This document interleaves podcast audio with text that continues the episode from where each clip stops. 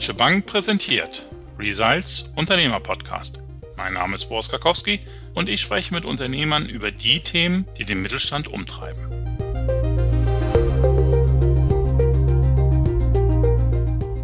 Inzidenz hoch, Inzidenz noch höher, Inzidenz runter. Und jedes Mal ändern sich damit auch die Spielregeln wieder.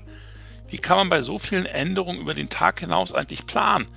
Ja, Unsicherheit ist für Unternehmer nicht neu. Neu sind aber die Geschwindigkeit der Veränderung und das Ausmaß der Unwägbarkeit, mit der Unternehmer heute inzwischen konfrontiert sind, auch über Corona hinaus. Reagieren statt agieren, ist das wirklich eine Lösung? Und wie macht man es dann bei langfristigen Investitionen mit jahrelangem Vorlauf? Mein heutiger Gast, Angela Titzrath, muss genau das tun. Weitreichende Investitionsentscheidungen treffen in einer Welt voller Volatilität, Unsicherheit, Komplexität, Ambiguität VUCA sagen wir heute dazu.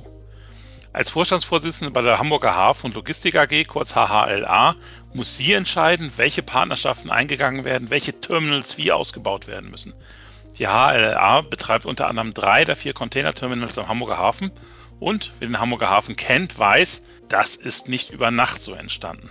Von Frau Titzrath will ich deshalb heute erfahren, wie trifft man gute langfristige Investitionsentscheidungen, wenn morgen schon alles anders aussehen kann? Hallo, Frau Hitzrath. Schön, dass Sie heute dabei sind. Hallo, Herr Karkowski. Ich freue mich sehr, als Unternehmerin heute bei Ihnen zu Gast zu sein. Sehr schön, Frau Hitzrath. Ich habe es gerade schon gesagt, die Corona-Pandemie hat uns allen gezeigt, wie schnell sich die Wirtschaftslage ganz deutlich verändern kann. Und das erleben Sie natürlich gerade in Ihrem Bereich Containerschifffahrt. Erst legten kaum Schiffe in China ab, dann brach in vielen Bereichen die Nachfrage ein und jetzt können wir uns von Nachfrage kaum retten, aber die Container sind Mangelware. Wie geht man als Unternehmen wie die HLA mit so einer Volatilität eigentlich um? Oder ist das für Sie Tagesgeschäft?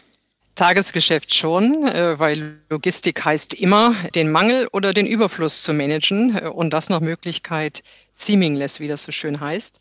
Die HALA ist ja ein europäischer Logistikkonzern, zu dem unter anderem der Hamburger Hafen gehört, aber natürlich auch der Hafen in Triest, in der Ukraine. Wir sind auch in Estland, in Tallinn unterwegs und wir sind ein Eisenbahnverkehrsunternehmen. Das heißt Wasserseite und Hinterland, also eine Vernetzung ganzheitlich der Warenströme in Europa. Und wie Sie richtig sagen, die Welt ist bei uns zu Gast. Deswegen heißt ja auch die Hala das Tor zur Zukunft. Und Zukunft heißt mehr Ungewissheit, mehr Volatilität, also deshalb auch mehr Flexibilität? Zukunft heißt, dass wir mit Resilienz unsere Lieferketten anschauen. Was ich damit meine, ist genau das, was Sie beschrieben haben. Es geht nicht mehr darum, im Reaktionsmodus zu sein, sondern in Szenarien zu denken, heute, morgen und übermorgen in Szenarien sich anzunähern und natürlich auch Strategie zu begreifen als ein oszillierender Prozess, den man kontinuierlich was, nachschärfen muss. Ja, was heißt das konkret? Also Sie haben dann Szenario A, es läuft gut, Szenario B, Sie haben folgendes Problem. Also gibt es das so, dass Sie dann immer sagen können, da haben wir verschiedene Alternativpläne, deshalb haut uns das nicht um, wenn jetzt irgendwie statt gedacht Szenario A dann Szenario C Realität wird. Ja, es sind keine digitalen Szenarien. Wenn ich ehrlich bin, haben wir von der Bankenwelt gelernt. Die Bankenwelt hat ja von den Regulatoren so etwas wie Stresstests bekommen. Die Logistik hat den Stresstest über Corona verordnet bekommen. Das hat uns einmal mehr gezeigt, Transformation zu denken, Annahmen zu treffen und die Resilienz, also was ist das, was ein Unternehmen in seinem Geschäftsmodell letztendlich stärkt, zu hinterfragen und auch auf den Punkt zu bringen. Und es sind die klassischen Themen, die Liquiditätsausstattung, klassische Finanzplanung, die da einhergeht. Und natürlich sehr schnell sind wir auch bei der Investitionsplanung die wir uns anschauen, was davon kurz-, mittel- und langfristig ist, was beeinflussbar und immer mit der offenen Frage, trägt das Geschäftsmodell? Auch das haben wir ja gelernt. Corona hat uns gezeigt, dass plötzlich Globalisierung nicht in Frage gestellt wird, aber Nearshoring. Die digitalen Trends haben gezeigt, dass Additive Manufacturing, also additive Fertigung, auch kannibalisierend möglicherweise wirken kann. Also was wir heute tun, ist zu begreifen, Transformation hat nicht ein Ende und einen Anfang, sondern ist ein Kontinuum. Und das setzen wir auch in der Investitionsplanung um. Die Situation, die Sie geschildert haben und auch die Trends, die wir jetzt sehen, Waren das Trends, die Sie auch schon vor zwei, drei Jahren gesehen haben? Oder sind das jetzt tatsächlich nochmal grundlegende Änderungen, die wir durch die Corona-Pandemie einfach erst sehen? Also Corona hat beschleunigt Trends, die wir vorher schon gesehen haben. Wir haben gesehen, dass unsere Kunden schon ausgelöst über Großschiffe, die sogenannten Megaschiffe, Megaboxen, 20.000 Treue und mehr transportieren. Das bedeutet in der logistischen Kette, sowohl im Eisenbahnverkehr wie auf der Wasserseite, Peaksituationen. Keiner von uns hat damit gerechnet, dass Corona diese Peaksituation noch einmal verschärft. Ja, Corona hat gewirkt wie der berühmte Ketchup-Effekt am Mittagstisch. Ja, wenn die Kinder auf die Ketchupflasche klopfen, nichts kommt und dann kommt alles auf einmal. Mhm. Das ist etwas, was die Resilienz äh, der Logistikkette überprüft hat. Das haben wir immer vorhergesehen, dass es solche Peaksituationen kommt. War auch schon über Wetter, Winterstürme, äh, Niedrigwasser und so weiter mal erprobt, aber in dieser Extremität natürlich nicht. Also Trends ja, aber das interessiert mich jetzt schon mal, weil Sie auch gesagt hatten, sind ja sehr langfristige Investitionen, die Sie tätigen. Also ob Sie jetzt in ein äh, neues Terminal irgendwo in Europa oder sonst wo auf der Welt investieren, ob Sie ein neues bauen lassen, ausbauen und so weiter. Das sind ja alles Investitionen. Da kann man wahrscheinlich erst in Jahrzehnten sehen, wie sich das ausgewirkt hat. Wie plant man da? Also welche Faktoren spielen da eine Rolle, um zu sagen, machen wir oder machen wir nicht? Also man schaut erst einmal an, ist das Geschäftsmodell, wenn es regional bezogen ist, etwas, was trägt kurz- und mittelfristig. Potenzialanalysen von Märkten ist so das Klassische, was man dort macht. Dann schaut man sehr schnell, gibt es Technologien, die Einfluss nehmen? Wenn ja, welche könnten das sein? Und versucht dann über Risikobeteiligung, so nenne ich das, oder über Chancenpartnerschaften, das finde ich viel schöner, eine Chancenpartnerschaft zu suchen. Entweder im Technologiebereich, indem man dann mit Co-Investitionen versucht, die Technologie zu bestreiten oder wenn das größere Risiko von einem dynamisierten Markt ausgeht, dass man eben Kunden sozusagen in eine Kooperation mit einlädt.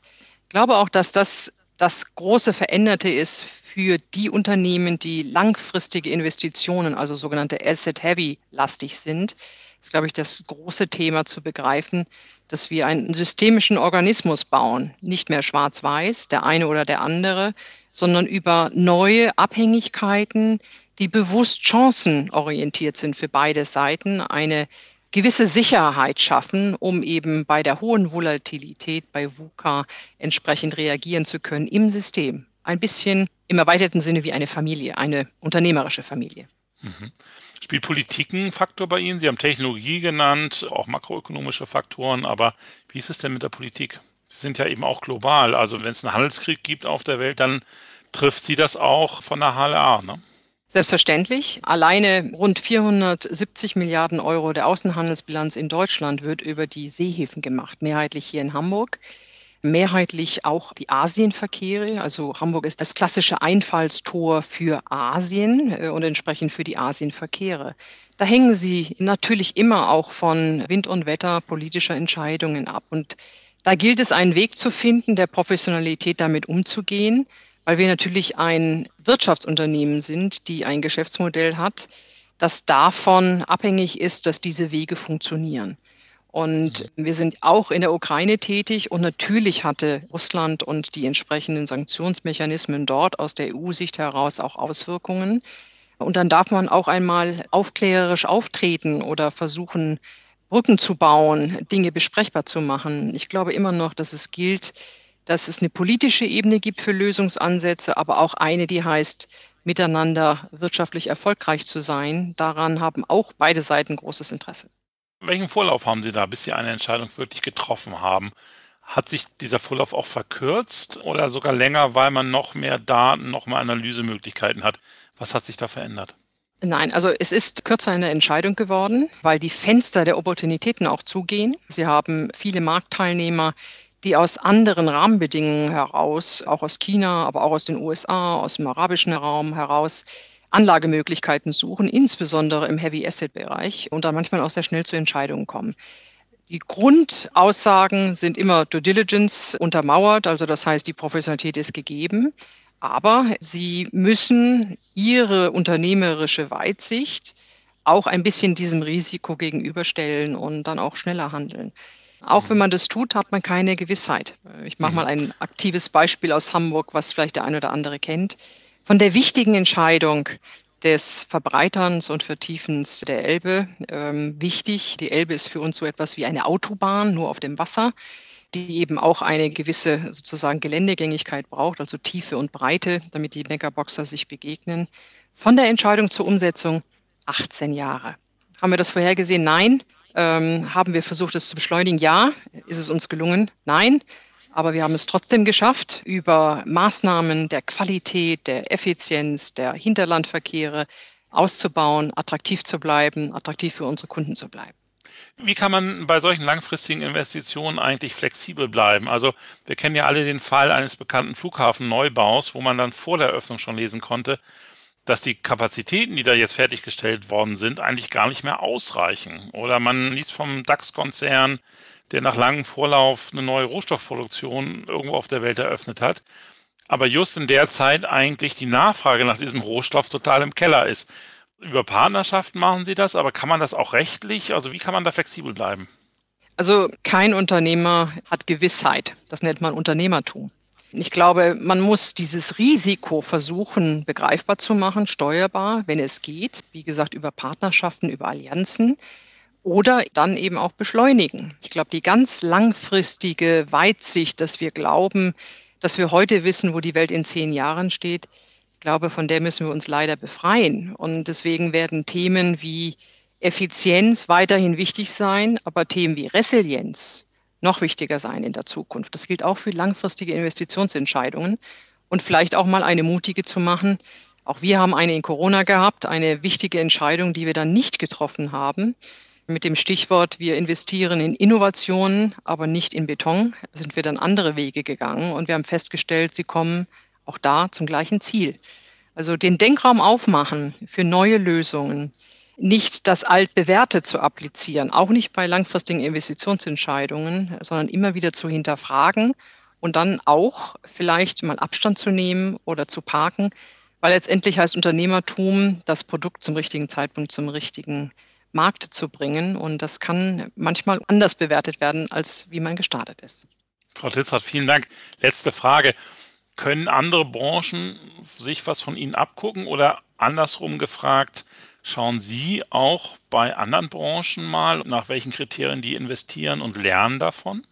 Also ich glaube, äh, aus dem Bankenwesen haben wir viel gelernt. Äh, Risikogruppen, risikoadäquate Investitionen.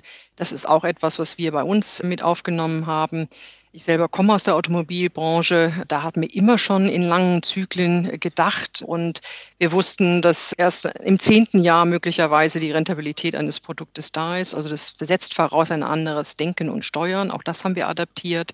Und ich glaube, Value Chain in Value Netzwerken denken, das können wir von der Startup-Szene, von den neuen E-Commerce-Ideen, von den Plattformideen uns auch abschauen. Die Grundidee zu sagen, nicht nur einer gewinnt, sondern wir alle gewinnen im System. Ich glaube, das kann man auch wunderbar adaptieren, auch in den sozusagen alten, angestammten Regionen und Unternehmen.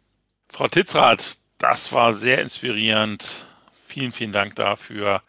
Jedes Mal, wenn ich in Hamburg bin, am Hamburger Hafen, bin ich aufs Neue beeindruckt, sehe, was sich da alles entwickelt. Also weiterhin toi, toi, toi. Herr Kokowski, Sie sind herzlich willkommen im Hamburger Hafen und bis demnächst. Dankeschön. Ja, liebe Zuhörerinnen und Zuhörer, das war, fand ich wieder mal eine sehr, sehr spannende Runde hier. Ich hoffe, Sie wurden ordentlich inspiriert und wenn Sie eine tolle Idee haben, wo wir mal drüber sprechen sollten, dann melden Sie sich bei uns. Wir freuen uns drauf. Bis dann. Tschüss.